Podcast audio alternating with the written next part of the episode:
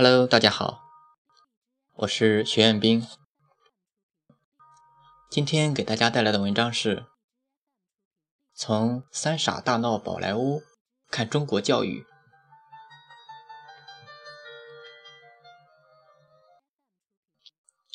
昨天在众人的力荐下，我把《三傻大闹宝莱坞》看了一遍。其实，在这之前，我只听过一次这部电影的名字，而且我也并不是那么喜欢看电影。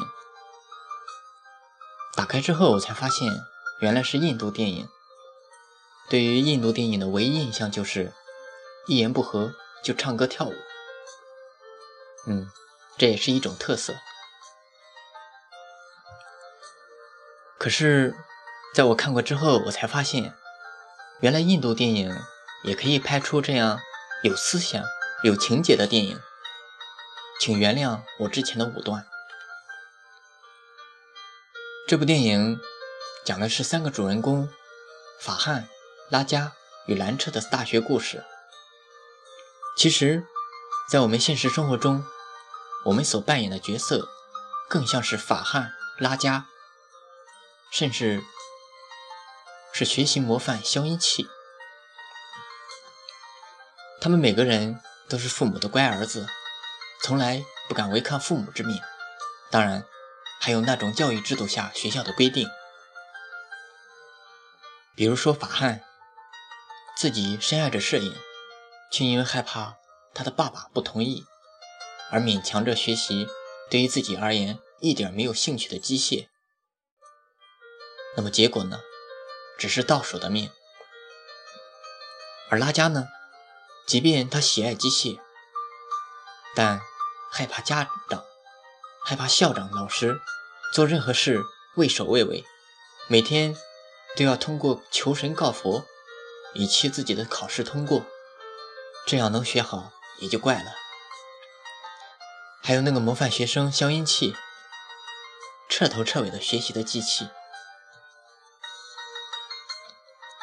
而兰彻却不同。他是一个彻底的与众不同的人，也是一个伟大的精神领袖。因为他的出现，改变了法汉与拉加的命运。当然，如果在现实生活中，这种学生一定会被扣上老鼠屎的帽子。当代的中国教育，学生们更多的缩影是法汉、拉加、消音器，有着自己的梦想，却不敢违抗父母之命。学习上更是死记硬背。从来都不知道活学活用才是真道理。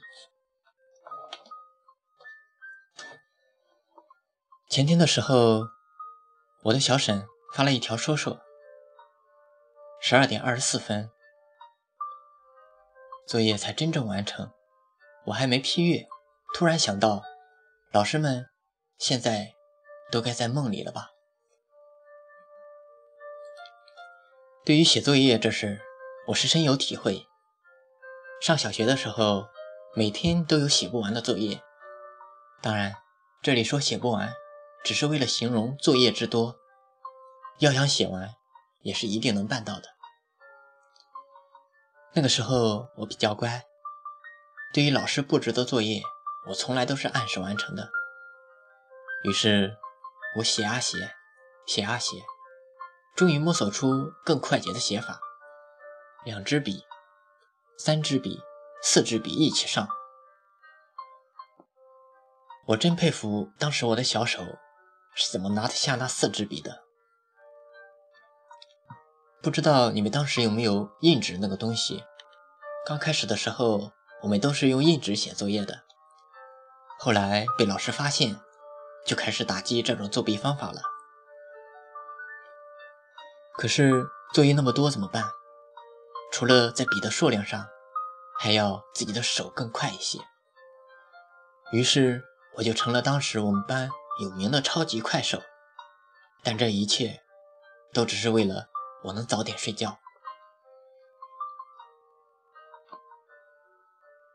现在的教育究竟是好是坏？说真的，这根本就没有答案。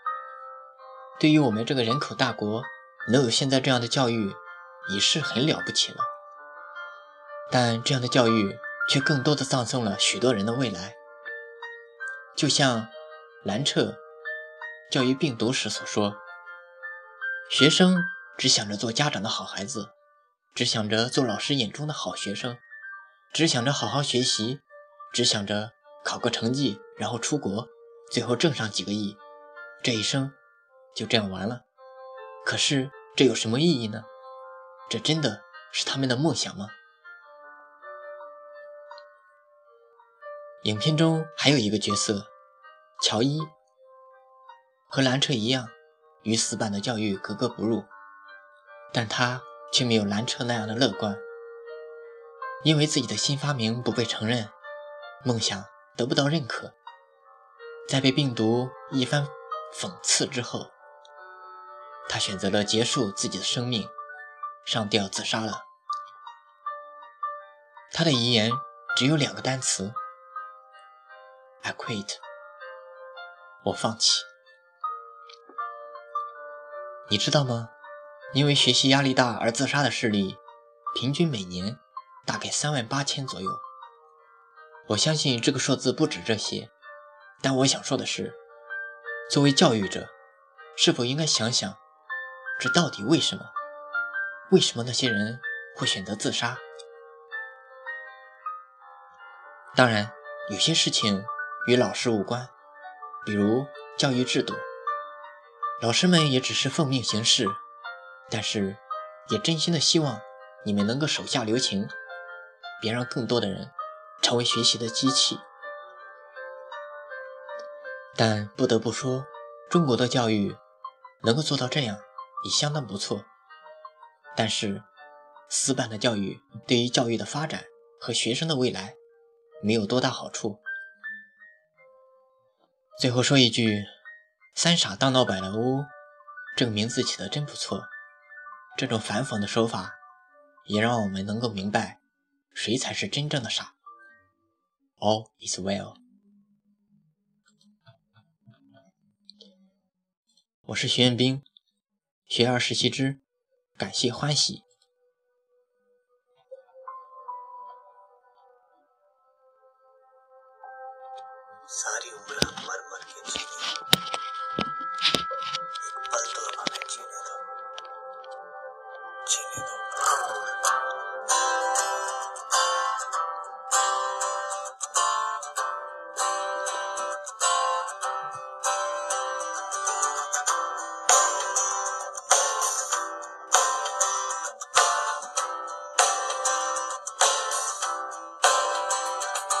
सारी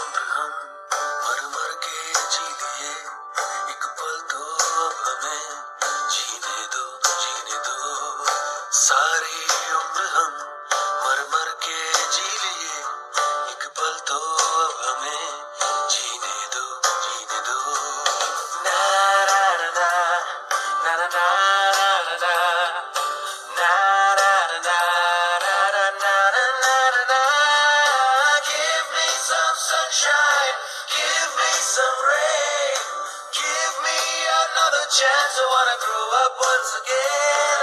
Give me some sunshine, give me some rain. Give me another chance, I wanna grow up once again.